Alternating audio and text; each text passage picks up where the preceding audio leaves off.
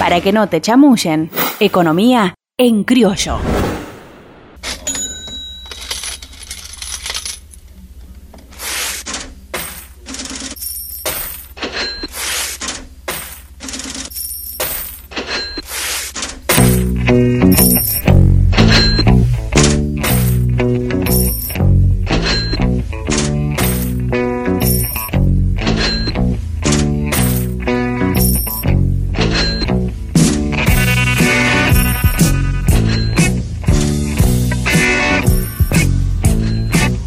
Hoy nos ayuda a comprender las cuestiones que afectan al bolsillo Javier Vincent, licenciado en Economía, docente de nivel medio, con quien ya hemos tenido el gusto de que nos acompañe en otra oportunidad aquí en Noveno A y es muy claro a la hora de bajar a la tierra conceptos relacionados a la economía. Además, Javier tiene su propio programa de radio, La Economía Despierta, los sábados de 8 a 9 por FM Gospel. Javi, ¿cómo estás? Muy buenos días. Gracias por estar de nuevo en Noveno A. Hola, buen día, ¿cómo les va? Muchas gracias por llamarme. Acá estoy en casa, muerto de frío, la verdad. ¿Viste? Recién vuelvo de la radio y está helado afuera. Helado, helado, helado. Javi, bueno, para calentar un poquito el ambiente entonces, eh, ¿sabés qué nos intrigaba con todo esto? Vos, eh, bueno, sabés como sabemos todos que el gobierno de Alberto Fernández se inició con el fantasma de la renegociación de la deuda ahí en la puerta, después el coronavirus alteró todo, pero teniendo en cuenta ese escenario, ¿cuál crees que sería eh, lo peor y lo mejor que nos podría pasar, teniendo en cuenta lo que se viene haciendo? Bueno, eh, ya que decide calentarnos, debería ser un tema que nos debería calentar el de la deuda en Argentina. Ah, Porque recurrentemente caemos en ciclos de endeudamiento que comprometen el crecimiento del país. Y bueno, Fernández, como bien decís, Susana se ha encontrado con esta, esta situación de la Argentina en un virtual default y tener que renegociar una deuda que es impagable. Eh, la verdad que está abierta la negociación, yo creo que han acercado posiciones entre los acreedores y el gobierno, ha habido gestos de una y otra parte para llegar a un acuerdo porque tanto a Argentina como a los acreedores externos, a ninguno de los dos le conviene que esta negociación eh, no llegue a buen puerto. Eh, a Argentina no le conviene porque estar en default significaría no tener acceso a los mercados financieros y Argentina necesita de financiamiento para llevar adelante su actividad económica y a los acreedores eh, les implicaría tener grandes pérdidas. eh. A diferencia de lo que sucedió con la negociación, con las anteriores negociaciones donde un porcentaje de la deuda la tenían fondos buitres, en este caso no, en este caso son inversores institucionales, grandes fondos de inversión, uno de ellos es BlackRock, que es un fondo de inversión enorme que, eh, la, la- para que se idea, eh, lo que tiene invertido en- en todo el mundo, en distintos papeles, son varios productos brutos de incluso países muy importantes como Brasil, en, en, en- en nivel de, de, de alcance, o sea, de tamaño económico. Y no les conviene a los fondos perder, perder en esta negociación mucho dinero porque sus inversionistas estarían perdiendo mucho dinero, los que colocan el dinero que ellos administran.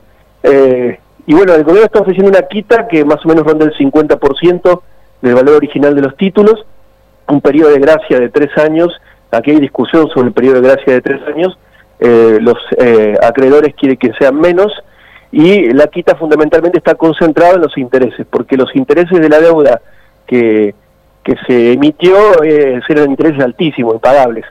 Eh, Javi. para, sí, te Porque escucho. uno viendo cómo se maneja todo, eh, es como si fuera una partida de ajedrez en donde la información que se brinda o no se brinda tiene mucha incidencia y el movimiento del otro anticipa, o, se- o uno debería anticiparse al movimiento del otro para hacer un movimiento. ¿Cómo lo ves a Guzmán moviéndose en esto? No, yo creo que Guzmán es una persona que, a pesar de que había cierta desconfianza en cuanto a, a los operadores del mercado financiero por su falta de experiencia, se está moviendo bien. Eh, a su vez también Guzmán cuenta con el respaldo y la sabiduría de Stiglitz. Stiglitz es un hombre muy besado en los temas eh, financieros, premio Nobel de Economía, eh, funcionario de, de los eh, organismos eh, multilaterales de crédito en el pasado. O sea que está bien asesorado. Guzmán es una persona que creo que defiende los intereses del país como no han sucedido en otras oportunidades donde los que manejaban el tema deuda o el tema finanzas del país defendían los intereses de, de los que están del otro lado del mostrador. Eh, así que yo lo veo bien. Si es una partida de ajedrez, como decía Susana, porque eh, mientras tanto los títulos y, que emitió Argentina están cotizando en los mercados financieros, es decir, cualquier rumor, eh, cualquier información que, que se pueda filtrar va tiene impacto sobre la cotización de estos títulos, eh, que a su vez también eh, hoy están cotizando muy por debajo de los valores en los que fueron emitidos. Entonces, estos títulos empiezan a ser tentadores para los fondos buitres, que eh, lo que buscan los fondos buitres es no ir a un arreglo.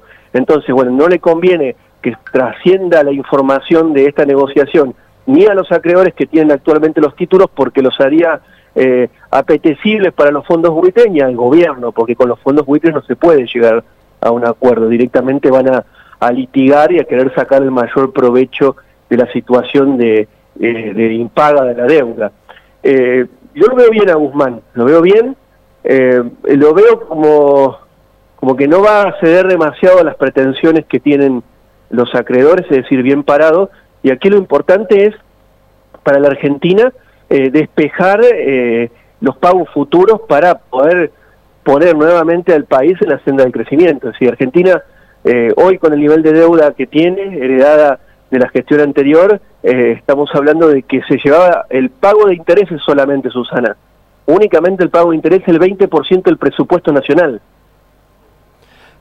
Javi. Imagínate lo que eso significa. Sí, sí, terrible. Ya que estamos hablando ¿no? del panorama económico, bueno, ¿hasta qué punto lo que pase con la renegociación de esta deuda va a incidir en nuestro día a día? Bueno, va a incidir en nuestro día a día fundamentalmente porque Argentina necesita dólares para crecer. Y si Argentina está en una situación de incobrabilidad, los dólares se van a ir de Argentina, como tradicionalmente ha sucedido. Eh, y Argentina necesita hacer grandes obras de infraestructura eh, y no se cuenta con el financiamiento local para hacer esas grandes obras de infraestructura. Obras de infraestructura que eh, necesitamos para mejorar nuestra competitividad externa, nuestra inserción externa, para poder exportar más. Es decir, eh, si nosotros estamos en una situación de incobrabilidad, en el futuro, en el mediano plazo, nos va a hacer que nos cueste volver a crecer, es decir, si no pagamos. En el, en el corto plazo, cortísimo plazo, bueno, lo único que podemos ver es presiones sobre el tipo de cambio, sobre el dólar, eh, que no es menor esto, por supuesto, pero eh, no más que esto, porque hoy ya estamos en una situación de, cesación de pagos, es decir, que para eh, los, los vecinos, el ciudadano común, en el cortísimo plazo no habría grandes variaciones más allá del tipo de cambio. Ahora sí, cuando pensamos en el país, en el mediano y largo plazo, la situación eh, es distinta. Ahí eh, Argentina encontraría eh, muchos obstáculos a la hora de pensar en volver a crecer. Y acá el tema es, y me parece que cuando hablamos de deuda es algo que hay que mirarlo con detenimiento, ¿para qué nos endeudamos? ¿Mm? Porque eso no nos preguntamos para qué nos endeudamos. Y no toda deuda es, es mala de por sí. Es decir, no hay que demonizar el endeudamiento. El tema es cuando nos endeudamos para fugarla la plata como ha sucedido en el pasado. Mira, un solo dato les aporto. De los 100 eh, mil millones de deuda que se tomaron entre 2015 y 2019, 86 mil millones se fugaron. prácticamente la deuda se usó para que exista la fuga de capitales en Argentina, en lugar de destinarla a obras de infraestructura para mejorar el desarrollo económico en el país. Que era además eh, el argumento que se dio cuando se contrajo la deuda. Javi, eh, esto está muy ligado a eh, la posibilidad de reactivar la economía en la Argentina, como vos lo decías, pero en un momento marcado por la inactividad a la que se vio obligada toda la economía por esto de la pandemia. Eh, ¿Cómo crees que, se va a buscar eh, esta reactivación económica que en un principio Fernández la planteaba como un gran acuerdo intersectorial? Ahora, ¿cómo crees que, lo van a buscar en esta situación marcada por la pandemia? Bueno, ya ha, delineado algunas, nos ha dado algunas pistas el presidente cómo piensa en recuperar la economía en el post la post-pandemia.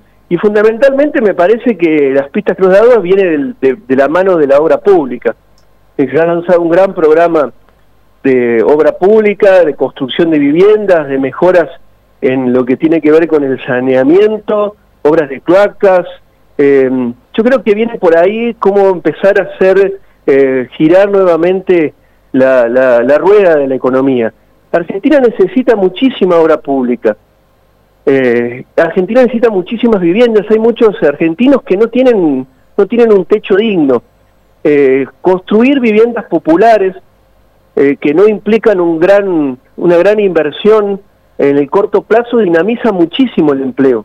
Hacer grandes obras de, infraestructura como cloacas, agua potable, eh, nosotros en Recuarto vivimos una situación privilegiada de tener prácticamente toda la ciudad con agua potable y con cloacas. No sucede lo mismo en el resto del país. Hay muchísimas zonas del resto del país que no tienen ni cloacas ni agua potable. Por ejemplo, la provincia de Buenos Aires, que tiene una situación muy distinta a la de nuestra provincia de Córdoba. La mitad de la provincia de Buenos Aires casi no tiene cloacas. Bueno, todas esas obras de infraestructura dinamizan muchísimo la actividad económica, mejoran la esperanza de vida de los argentinos y argentinas y harían retomar eh, la senda de crecimiento y creo que está en condiciones de hacerlo Argentina. Y si Argentina necesita dólares para hacer eso, bien, necesita dólares, o sea, Argentina eh, es como si, no sé si a ustedes les gustan los autos antiguos, ¿vieron los, los, los grandes autos del siglo pasado, los que eran V8, que consumían mucho combustible cuando lo ponías a funcionar a toda velocidad. Sí. Bueno, Argentina es así, es como un auto antiguo que cuando lo pones a funcionar a toda velocidad consume mucho combustible. El combustible que consumimos son dólares. Por cada punto que crece nuestro PBI, crecen tres puntos las importaciones. ¿Bien? Es decir, que para crecer necesitamos dólares. Y si esos dólares están comprometidos en el pago de deuda, nos va a ser imposible crecer. Bien, y si no crecemos no generamos empleo. Y si no generamos empleo no, no reducimos la pobreza. Entonces me parece que esos son los objetivos que tendríamos que tener y tiene que haber un gran acuerdo nacional para que eso suceda. Y lamentablemente en medio de una situación de pandemia es difícil, pero ya el presidente nos ha dado algunas pistas de, por dónde viene la, la reactivación después de la pandemia. Obras de infraestructura, viviendas populares, eh, mejoras y saneamientos en las conexiones de agua y cloacas. Javi, recién hablabas de Río Cuarto, ¿no? ¿Cuáles son, o crees vos, ¿no? Que son las potencialidades que tiene Río Cuarto para salir de la crisis, que también nos toca atravesar, ¿no? Y teniendo en cuenta que esta ciudad tiene también un perfil muy marcado en lo mercantil, en lo industrial. Bueno, lo que decís es, clave, o sea, Río Cuarto es un gran centro comercial del sur de Córdoba, como saben todos los vecinos, y esta pandemia y, lo, y la post-pandemia afecta justamente eso, el consumo, la movilidad de las personas. Eh, yo creo que el tiene un potencial enorme y fundamentalmente por, por lo que somos los riocuartenses. Eh, Río Cuarto tiene una universidad que forma eh, excelentes graduados, eh, una universidad que forma técnicos profesionales que pueden estar eh, pensando en, en un desarrollo sustentable de la ciudad más allá del comercio. Bien, recuerdo tiene un potencial muy importante en, en, lo que tiene que ver con el agregado de valor a las materias primas que se producen en el departamento de, del sur de Córdoba, de Río Cuarto. Y me parece que lo que necesitamos es ponernos a pensar todos juntos. Yo no tengo la respuesta solo de cómo hacer para que Río Cuarto crezca más aún después de la pandemia que va a golpear la principal actividad económica de la ciudad. Es algo que tenemos que buscar todos juntos y aquí es, fundamentalmente, es fundamental las instituciones, no solamente el municipio, no, no pasa por reclamarle al municipio todo y que el municipio piense y que el municipio eh, nos, nos dé la solución a los problemas de los recuartenses. Me parece que la, la comunidad de, de todos los recuartenses, de todas las instituciones, de la Universidad de Río Cuarto, de las instituciones civiles en general, de sentarse a pensar cómo hacer para que Río Cuarto eh, tenga un desarrollo más allá de lo comercial y para la post-pandemia esto va a ser fundamental. Río Cuarto tiene un plan estratégico, por ejemplo, varios planes estratégicos que han quedado muchas veces en el papel, que son muy interesantes, que se elaboraron desde el municipio y también desde la Universidad Nacional de, Río Cuarto, que sería bueno eh, volver a, leerlos, retomarlos, ayornarlos a la actualidad eh, eh, y todos juntos pensar un desarrollo de la ciudad más sustentable y que genere empleo y que que, nos, que en definitiva es oportunidades para todos los riocuartenses. Javier Vincenz, muchísimas gracias por subirte al noveno A una vez más y que seguramente no será la última. Muchísimas gracias y buen fin de. No, para ustedes y bueno, buen fin de y para mí siempre es un gusto hablar con ustedes. Un abrazo grande, Javi. Saludos.